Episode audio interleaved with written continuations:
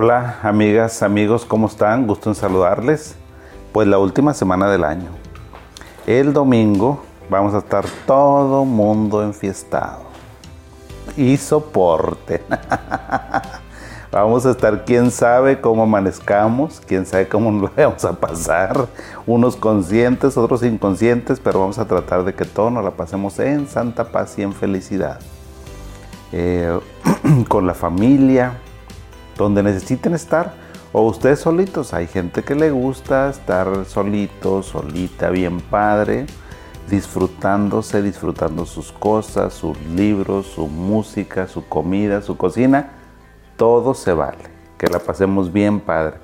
Pero pues ya saben, aquí en Neuropsique siempre tenemos que estar eh, trabajando. Bueno, no es un trabajo, la verdad es que me la paso muy padre. Yo disfruto cuando grabo los programas y cuando estoy con ustedes, que estoy aquí grabando, eh, escuchando sus comentarios, pues es, muy padre. Entonces no es un trabajo para mí. Eh, creo que la semana pasada hablamos sobre depresión navideña, eh, si había eso o no. Y pues continuaban las preguntas. Una que me llamó mucho la atención. Yo pensé que con eso como que había dije, bueno, creo que con esto explico el tema, pero luego me preguntó por ahí alguna persona, me dice, ¿cuál es la diferencia entre la nostalgia del fin de año y la depresión? Dije, ah, ok, es un tema parecido, pero no es lo mismo. O sea, porque ahí, hablábamos como de depresión, o sea, eh, aquella, aquella plática fue como más para los meses de invierno, octubre a diciembre, eh, más o menos pues, les decía que tiene que ver con la luminosidad, con la cantidad de sol que recibe nuestro cerebro. Y esto es diferente. Esto es, hablamos aquí la palabra clave, es la palabra nostalgia. ¿sí? Melancolía, nostalgia. Es un estado de ánimo, eso no es una situación clínica, esa es la gran diferencia. Todos, todos los seres humanos nos podemos sentir nostálgicos y es lo más normal. ¿sí? Te sientes nostálgico cuando las cosas no te salieron bien, te sientes nostálgico cuando estás eh, cerrando un ciclo, tienes nostalgia cuando a lo mejor se reunió la familia y los se tienen que ir, los que están de aquí de México, pues México es un país muy grande, los del norte se despiden de los del sur, los del centro de los del occidente y así. Entonces son estados de ánimo, ¿sí?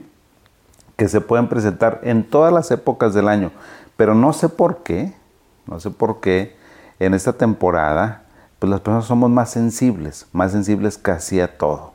O sea, andamos más como, le bajamos ahora sí que la revolución al trabajo, trabajamos un poquito menos o nos estresamos menos. Pues de hecho dicen, oye, aquí ya, ya, ya, eh, ya estamos en el maratón Guadalupe Reyes. Ya saben que aquí en México empezó el 12 de diciembre y pues terminamos a ver hasta cuándo. Uno lo hace hasta el 6 de enero, pero otro le sigue hasta la Candelaria, hasta el 2 de febrero. Los que son más osados me andan por allá por febrero todavía con los tamalitos y todo bien sabroso. Pero bueno, entonces este, son sentimientos, la melancolía es un sentimiento breve, es un estado de ánimo nada más, ¿sí? y que tiene que ver, les decía, pues con las historias de vida, con el balance, con el fin de año, con las metas que alcanzamos, con los objetivos que no acabamos, con los objetivos inacabados, las pérdidas y las, los éxitos. Entonces, les voy a dar, déjenme les digo, seis características para que me identifiquen la melancolía. Seis, seis puntos. Y luego se los desarrollo. Y otros seis puntos para que me identifiquen la depresión o la tristeza y que vean que es diferente. La melancolía. ¿Cómo sé que yo estoy en melancolía? Punto número uno. Son sentimientos de corta duración. Punto número dos.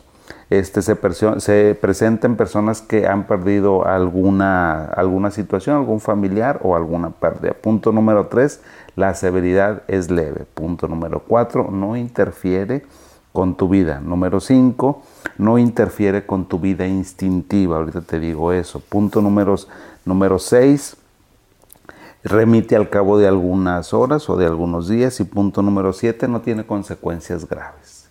Ya te dije cuáles son los siete puntos para la melancolía. Ahora déjame te los como voy, eh, ahora sí que pues describiendo un poquito más. Cuando te digo que son sentimientos cortitos, te decía, el punto número uno es que la melancolía se caracteriza por ser un sentimiento muy cortito, dura muy poquito, en ocasiones dura horas o días. Todos nos hemos sentido melancólicos. Ponte a pensar tú cuando te acuerdas a lo mejor de tu mamá que no la has visto, o cuando tu hija se fue a otro lugar, al extranjero, y hace tiempo que no la ves, pues cuando se fueron a estudiar los huercos y todo, entonces te da un poquito de melancolía, pero un sentimiento que es cortito y que no dura mucho, te dura nada más unas dos, tres, cuatro horas mientras hablas y luego ya, se te va rapidito, es el punto número uno. El punto número dos que les decía es que se presenten personas que han sufrido una pérdida.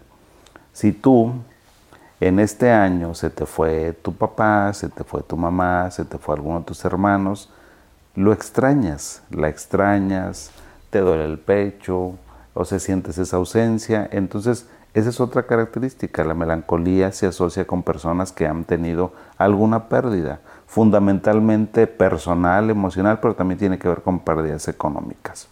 El punto número tres que te dije es que la severidad es leve. Eh, si te sientes melancólico, si te sientes un poquito apagadito, si te sientes un poco triste, pero pues bueno, o sea, sabes que ya se llegó la hora de comer o ya tienes que trabajar o ya te están pidiendo algún reporte en el trabajo y se acabó. O sea, puedes seguir adelante. Por eso les digo que la severidad pues es muy leve. ¿Sí? Y es muy raro que tengas síntomas. Por ejemplo, a lo mejor te sientes un poquito apagado, un poquito triste, pero no me vas a estar llorando. No, me va no te me va a dar sentimientos de ansiedad, que eso ahorita lo vamos a ver con otro tema que sí lo tiene. El punto número cuatro es que no interfiere con tus actividades. Si estás trabajando, vas a continuar trabajando. Si andas haciendo la despensa, lo vas a hacer. Si estás en el gimnasio, andas haciendo ese ejercicio, lo vas a volver a hacer. O sea, no interfiere tanto con eso, con tus actividades. Y lo que te decía también es que tampoco interfiere con tu vida instintiva. Cuando, cuando decimos que es la vida instintiva, pues es como comes, como duermes y a lo mejor cómo te relacionas íntimamente con tu pareja o sentimentalmente. Entonces vas a dormir bien, o sea, no se te fue el sueño, vas a comer bien, no se te quitó el apetito, no es como que se te cierre la boca y no puedas comer nada, pues no, tampoco se trata de eso, o sea, entonces la vida instintiva se preserva. ¿sí? El punto número 6 es que remite al cabo de algunas horas o días. Te decía, pues no dura tanto, o sea, es muy, muy levecito. Puede ser que te dure media hora, una hora, dos horas, o a lo mejor un día y se acabó, ¿sí? Y el punto número 7 es que no tiene consecuencias graves. Cuando hablo de consecuencias graves, pues hablo a lo mejor de que tengas ideación suicida, de que ya no quieras vivir, de que no le encuentres mucho sentido a la vida, porque esa es la, esa es la consecuencia más grave, o a lo mejor que estés batallando muchísimo para dormir, ¿sí? Eso también podría ser un, un, un problema. Y les decía, esta melancolía, estos estados de ánimo, miren, Ahora sí que como dicen, veneno que no mata fortalece. ¿Qué les quiero decir con eso? Pues no siempre vamos a andar al 100, eso es imposible. ¿Sí? O sea, no se crean ustedes cuando les dicen, oye, todo el tiempo tienes que estar feliz. No es cierto, porque esa es mucha presión social. Hay días que uno, oye, ¿sabes qué? Andas de mal humor.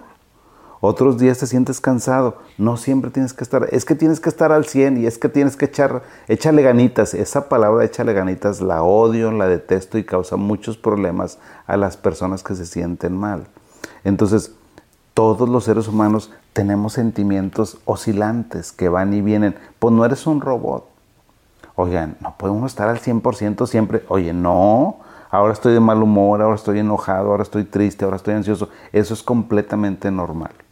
Entonces la melancolía tenemos que tolerarla, ¿sí? O sea, es no requiere tratamiento, por eso no me vas a estar buscando atención médica, no vas a ir con tu psicólogo, con tu psiquiatra, no. ¿Cómo se cura eso? Nada más con la actividad, con la sola activación. Muchas ocasiones en muchos programas yo les he dicho, mira, si tú tienes un problema, lo primero que tienes que hacer es reconocerlo me siento mal, o sea, estoy triste y no sé por qué, o sea, es que ando muy enojado, ando muy ansioso y no sé por qué. Cuando te sientas mal, yo te recomiendo, sí, que te aísles un poquito, sí, que dejes de escuchar todo el bullicio social, todo lo que está para que puedas entender qué es lo que te está pasando. Y generalmente lo descubres. Si haces ese ejercicio como de reflexión, como de retirada social un poquito y que pienses en lo que te sucede, en el 60-70% uno va a saber qué le pasa. Entonces, si te sientes melancólico, pues nada más necesitas hacer eso para que lo identifiques y te actives, ¿sí? Y te actives pues haciendo ejercicio o con la sola convivencia con tus conocidos, con tus compañeros de trabajo, con tus amigos, con eso es suficiente. Ahora, les decía que me preguntaban la diferencia entre lo que era la melancolía, que ya les dije, y la depresión de fin de año, ¿sí? La, la depresión, esa ya es una enfermedad. Fíjense, el otro les dije, es un estado de ánimo. Melancolía es un estado de ánimo. La depresión aunque es un estado de ánimo, esto ya se considera una enfermedad. Es una enfermedad más aguda y de mayor duración, es multifactorial, donde pueden intervenir a lo mejor que tuviste una depresión anteriormente, en tu familia hay depresión, factores genéticos, sociales, culturales y personales. Ahí les van igual. Las características que tiene la persona que tiene depresión son las mismas, son siete características. ¿Cómo sé que yo tengo una depresión? en diciembre. Ahí te va. La característica número uno. Son, y te los voy a decir así rapidito y luego igual te los describo. Sentimientos de larga duración. Número dos. Se presenta en aquellas personas que tienen antecedentes previos de depresión. Número tres. La severidad es moderada a grave. Punto número cuatro. Ya interfiere con tus actividades.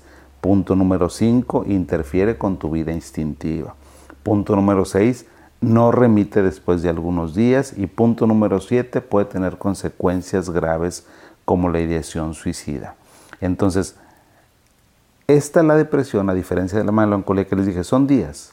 La depresión son por lo menos dos semanas. Si te me sientes triste, cansado, ansioso, con problemas de atención, de concentración, sin energía y ya tienes más de dos semanas, esa ya no es melancolía también tenemos que identificar cuándo yo puedo con mis cosas emocionales y cuándo no.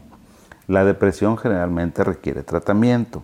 ¿sí? Les dije también número dos, son en personas que generalmente tienen antecedentes. Si hace un año, dos años tuviste depresión, fuiste con un psicólogo, fuiste con un psiquiatra, ¿sí? para que te tratara, muy posiblemente te vuelva a dar depresión. La depresión a veces es una enfermedad recurrente, con la pena, les tengo que decir eso porque no quiero que vayan con un psiquiatra que les diga, oye, doctor, ya se me va a quitar, sí, sí se te va a quitar la depresión, doctor, ¿me puede dar? No, no te va a volver a dar. Y entonces después cuando te da como a los dos, tres años, te enojas con el doctor, te encabronas con el doctor. Entonces es, a veces en algunas personas la depresión es recurrente, como muchas otras enfermedades. Tampoco me le echen la culpa a las enfermedades psiquiátricas. ¿Cuántas veces que tienes migraña, cuántas veces recurres y no te enojas? Los que tienen convulsiones, ¿cuántas veces este convulsiona? Los que son epilépticos, las personas que tienen epilepsia. Las personas que tienen a lo mejor un problema hematológico, pues lo mismo. Las enfermedades desafortunadamente son recurrentes. otra característica que te decía de la depresión es la severidad. Lo otro te dije que era levecito y que no pasaba nada. Aquí no, aquí la severidad es eh, moderada o es grave y consecuencia, con frecuencia se presentan síntomas como de ataques de pánico, de mucha ansiedad, de llanto que no puedes controlar, no quieres comer, este, te sientes muy cansado, te sientes muy fatigado, entonces pues ahí los síntomas son más frecuentes.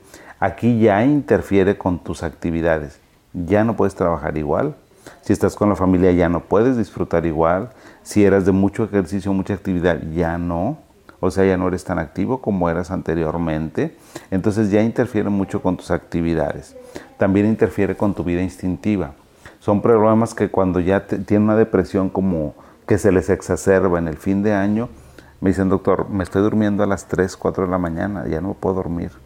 O sabe qué, doctor, en la mañana me tengo que despertar al jale como a las 6, 7 de la mañana, pero por resulta que no. O sea, no me despierto, no me puedo despertar, estoy muy, muy dormido, ya no quiero comer, he bajado 2, 3, 4 kilos y no estoy a dieta. ¿sí? Esta otra característica, el punto número 6, es que te decía, no remite esta enfermedad porque es una enfermedad. ¿sí? Pues una epilepsia no remite sola, una depresión no remite sola, necesita tratamiento. Entonces hay que acudir con un psicólogo, con un psiquiatra para que te la trate y puede tener consecuencias graves. Desafortunadamente la consecuencia más grave y más fatal para las personas que tienen depresión, pues es eh, que piensen que la vida ya no tiene sentido, ¿sí? También si te está pasando eso, amiga, amigo, porque en esta temporada del año, muchas personas cuando andan felices, pero tú te sientes muy mal, muy triste. Mi consejo para ti es que si tú tienes a tu mamá, a tu papá, a tu hermano, a tu pareja, díselo. Es que no lo quiero angustiar, por favor dile. Dile que te sientes terriblemente mal y lo que estás pensando. Nadie está loco por decir, oye, ¿sabes qué? Tengo ideas de que ya no quiero vivir, de que me quiero morir. Eso es completamente, o sea, eso se vale en las personas. ¿sí? Entonces, hay muchas cosas aquí, aunque ustedes no me piden permiso, que yo les digo, oye, date permiso de sentir eso. Eso es completamente normal. Entonces es porque te sientes muy mal, por eso vas a tener estos, este tipo de pensamientos. Les decía yo allá, ya casi para terminar este programa, la melancolía no requiere tratamiento, tú solito puedes, ¿sí? Pero la depresión sí requiere un tratamiento, sí requiere primero que lo identifiques y que vayas con un terapeuta, que vayas con un psiquiatra para que te medique, porque no vas a poder solito. Eso es lo que les quería decir sobre la depresión y la melancolía. Espero que con estos siete puntos de cada uno les haya quedado como este, un poquito más claro, que lo identifiquen y que, ah, ok, yo me pongo melancólico en esa temporada, se vale. Oye, ¿sabes qué? No, yo me, yo me deprimo, entonces tengo que, tengo que cuidarme para que podamos seguir adelante, ¿vale? Pues que se la pasen bien padre el domingo, que coman mucho, que tomen mucho si es que están en la casa, ¿sí? que se diviertan, que se la pasen bruto. Gracias por su compañía. Les mando un abrazo muy cariñoso a todos por haberme acompañado este año y aquí nos veremos. En enero aquí nos veremos si Diosito nos lo permite. Abrazo para todos. Adiós.